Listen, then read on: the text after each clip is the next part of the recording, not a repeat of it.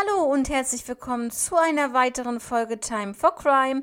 Einen schönen Start in die neue Woche wünsche ich euch. Und äh, heute habe ich zwei Vermisstfälle wieder mit dabei. Und wir starten gleich in den ersten Fall, würde ich sagen.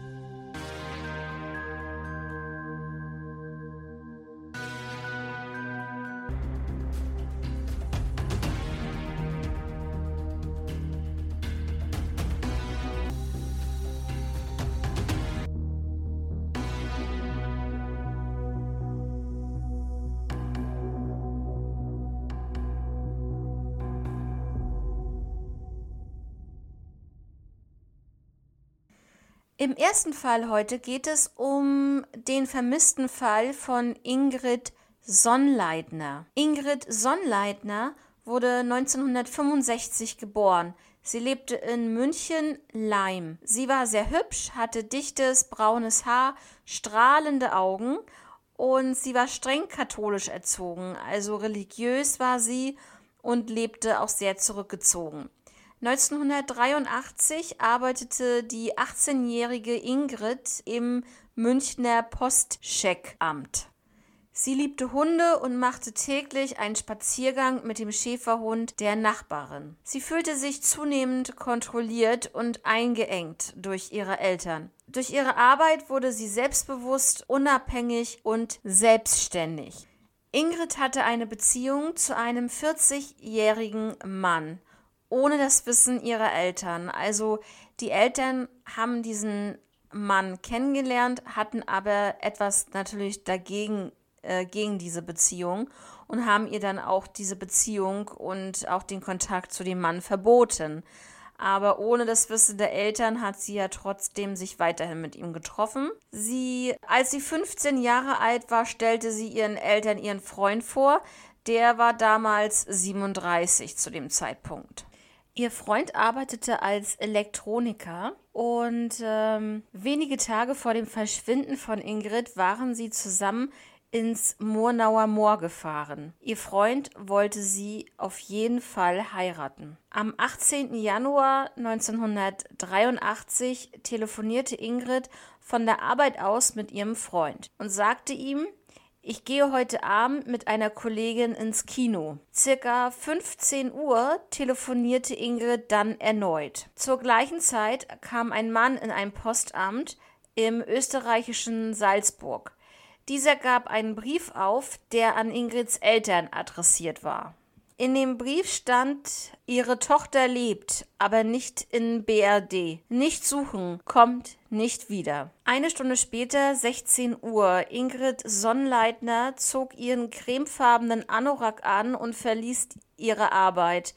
Sie wurde nie wieder gesehen. Noch am selben Abend wurde sie als vermisst gemeldet. Es wurde in der Umgebung gesucht und es wurden auch die Anwohner befragt. Aber niemand sah sie an diesem Abend. Ihr Freund machte sich große Sorgen und zwar nicht ohne Grund, denn im Oktober und im Dezember 82 gab es einige Begebenheiten, die sich ereigneten. Und zwar wie folgt. Ingrid wurde von dem Fahrer eines großen roten BMWs angesprochen und verfolgt. Dieser Mann tauchte überall auf, wo Ingrid war, sogar an ihrem Arbeitsplatz. Er wollte sie unbedingt für Werbefotos verpflichten und einen Stundenlohn zahlen von 80 Mark. Ingrid lehnte aber immer ab.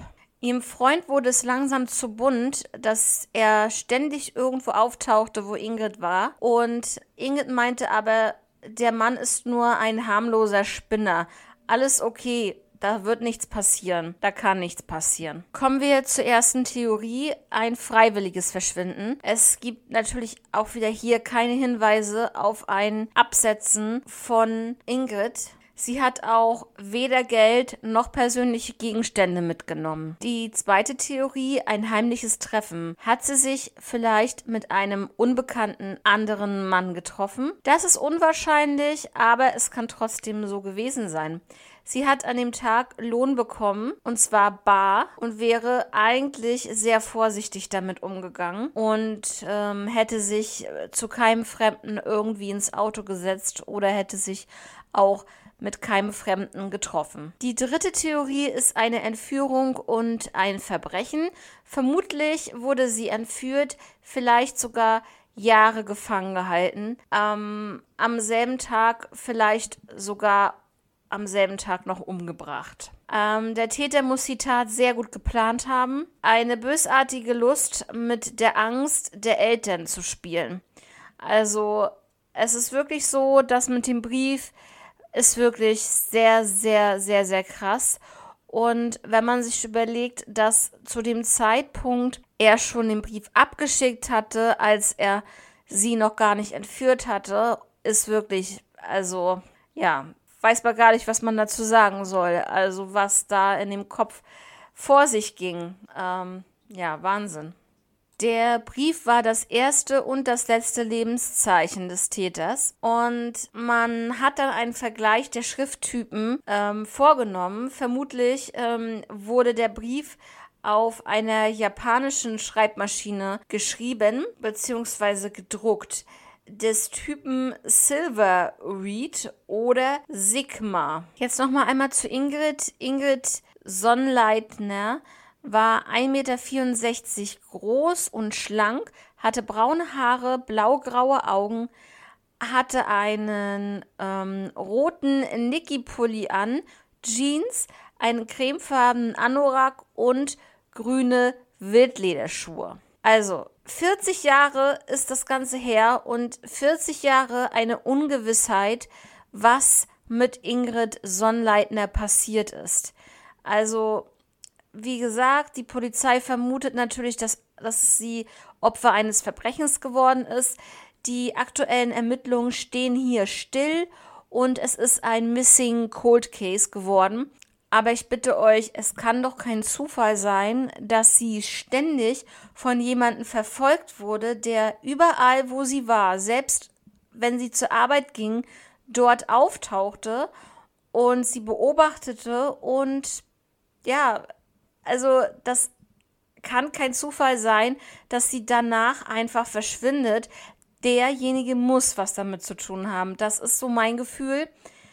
Ich glaube nicht wirklich, dass der Freund von ihr war. Ich habe irgendwie im Gefühl, dass es der unbekannte Mann, der Stalker war. Also, was meint ihr? Was für ein Gefühl habt ihr in diesem Fall? Schreibt es mir natürlich gerne, wie immer, auf Instagram time-for-crime. Und dann bin ich sehr gespannt, was eure Meinung dazu ist, denn das ist wirklich ein sehr interessanter Fall. Und wie gesagt, vermisste Fälle sowieso, da kann man wirklich sehr, sehr viel spekulieren. Das ist aber die eine Sache. Die andere Sache ist wirklich, dass man keine Anhaltspunkte weiter hat. Und das ist wirklich sehr, sehr schade, weil irgendwann muss, so, müssen solche Fälle einfach gelöst werden. Und ähm, ja, mehr kann ich dazu leider nicht sagen. Und jetzt kommen wir zum nächsten Fall. Ja, im nächsten Fall geht es um den vermissten Fall Elif Kira Kokel. Kann sein, dass ich das falsch ausspreche, dann tut es mir wirklich leid. Ich nenne sie jetzt einfach Elif, das ist viel einfacher. Also Elif wurde 1962 in der Türkei geboren. Ihre Eltern waren Gastarbeiter und lebten in Köln-Mühlheim. Die neunjährige Elif ging am Montag, den 8. Juni 1971 zur Schule. Sie ging damals in die dritte Klasse. Elif wollte sich mit einer Klassenkamerade treffen, und zwar hinter der Mühlheimer Brücke, die über die Eisenbahnschienen führte. Das letzte Stück zur Schule ging sie von dort aus immer gemeinsam. Aber leider kam Elif an diesem Morgen nicht dort an, wo ihre Freundin auf sie wartete. Es gab ähnlich gelagerte Fälle, immer mit Kindern von Gastarbeiterfamilien. Also, das muss ich erstmal dazu sagen. Vor Elif wurden andere Mädchen an der Mülheimer Brücke entführt und angegriffen. Und zwar im Mai und Juni 69 und auch 1970. Der Schulweg führte für alle Mädchen durch eine einsame von hohen Mauern gesäumte Straße bis zur Brücke. Jedes Mal wurde ein heller VW Käfer auffällig an der Ecke geparkt.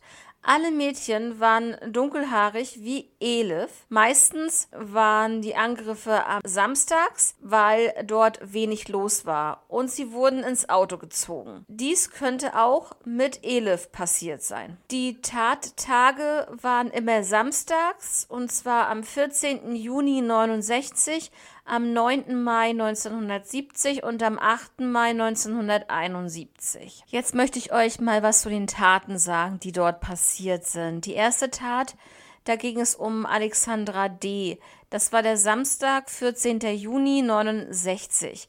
Der VW Käfer stand auch wieder dort. Alexandra war griechischer Herkunft. Sie wurde von hinten von einem nicht identifizierten Mann gepackt und ins Auto verbracht. Und dann sind sie zusammen in zu einem einsamen Waldweg gefahren. Dort wurde sie sexuell misshandelt, aber sie überlebte die Tat. Tat Nummer zwei waren zwei Mädchen, Melina und Helena. Am Samstag, den 9. Mai 1970, das war der Samstag vor Muttertag, waren die beiden Mädchen Melina und Helena wieder unterwegs zur Schule. Diese waren auch wieder griechischer Herkunft. Am Ende des Hohlwegs stand der VW Käfer wieder. Der Täter schnappte sich beide Mädchen. Melina konnte flüchten und Helena verbrachte er ins Auto. Als er kurz abgelenkt war, konnte auch Helena fliehen. Der Täter entkam unerkannt. Und die dritte Tat war die Tat mit Elif am 8. Mai 1971.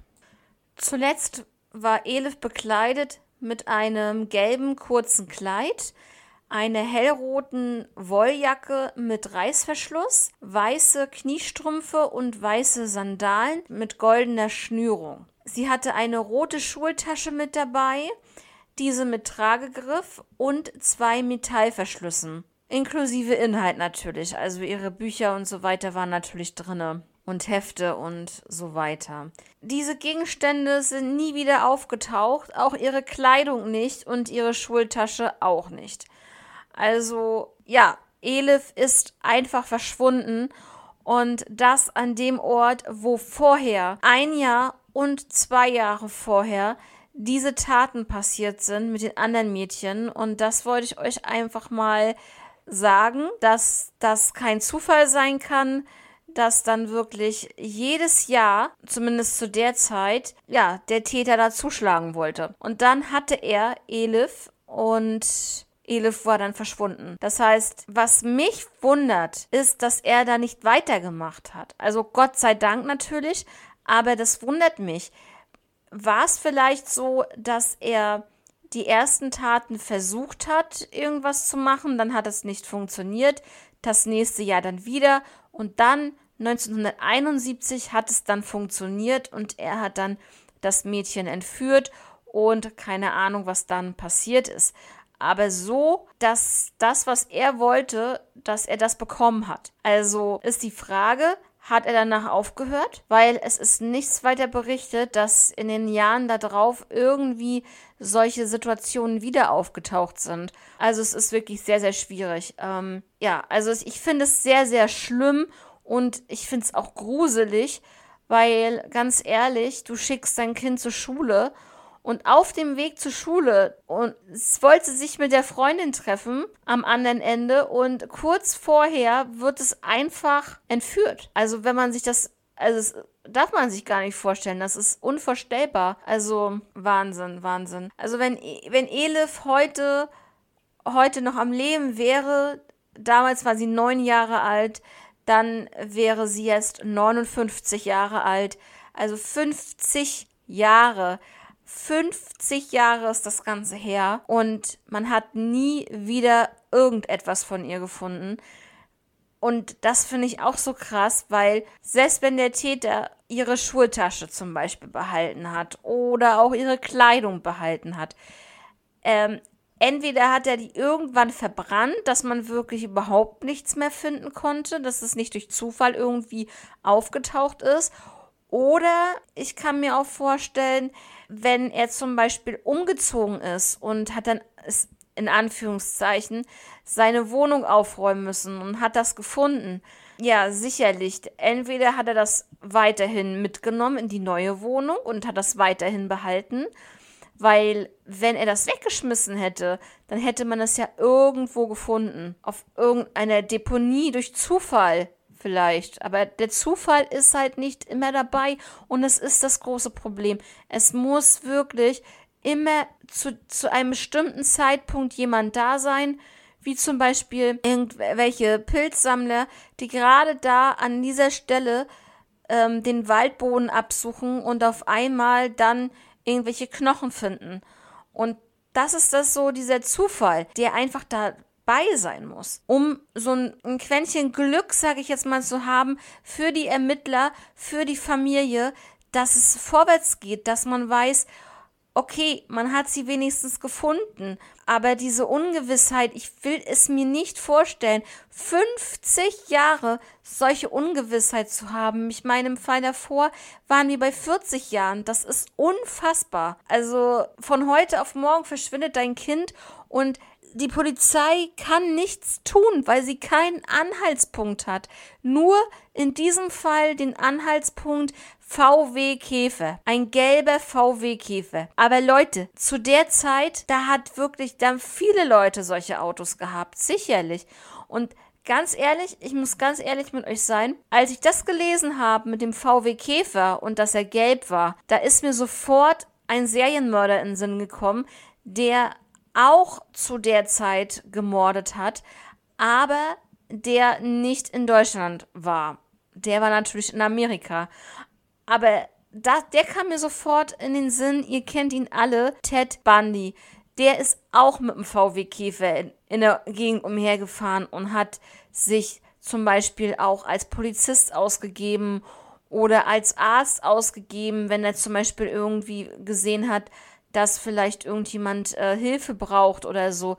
So hat er sich dann da so ein bisschen das Vertrauen ähm, erschlichen eigentlich, was ganz furchtbar ist. Also wie viele Opfer Ted Bundy da hinterlassen hat, das ist einfach Wahnsinn. Ne? Aber ja, wie gesagt, dieser Name, diese Person kam mir in den Sinn, als ich das mit dem VW Käfer gelesen habe.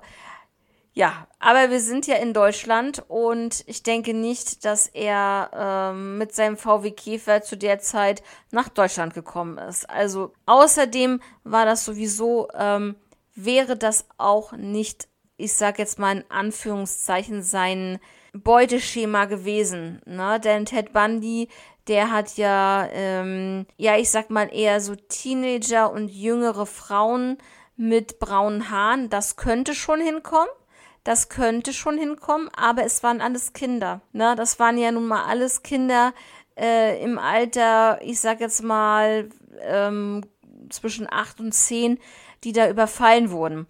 Und äh, Elif war ja auch neun, also aber das ist total absurd, ne? Also, dass Ted Bundy war, ist echt absurd. Aber ja, es ist wirklich schwierig und ich denke, die Polizei war bestimmt dabei, ähm, diese Sichtung, äh, diese Zeugensichtung mit dem äh, VW Käfer bestimmt nachzugehen, hundertprozentig, weil das ist das ein, der einzige Anhaltspunkt, den sie hatten. Ne? Ja, also genau so ein schlimmer vermissten Fall schon wieder wie der erste. Also ähm, ja, es gibt noch ganz, ganz viele andere da draußen, aber diese beiden wollte ich euch heute mal vorstellen und ähm, ja, eure Meinung natürlich dazu wissen. Dann wünsche ich euch jetzt noch eine angenehme Woche. Wir hören uns am Mittwoch wieder mit den nächsten Fällen und dann, ja, macht es gut und einen schönen Montag euch noch. Bis dann. Ciao.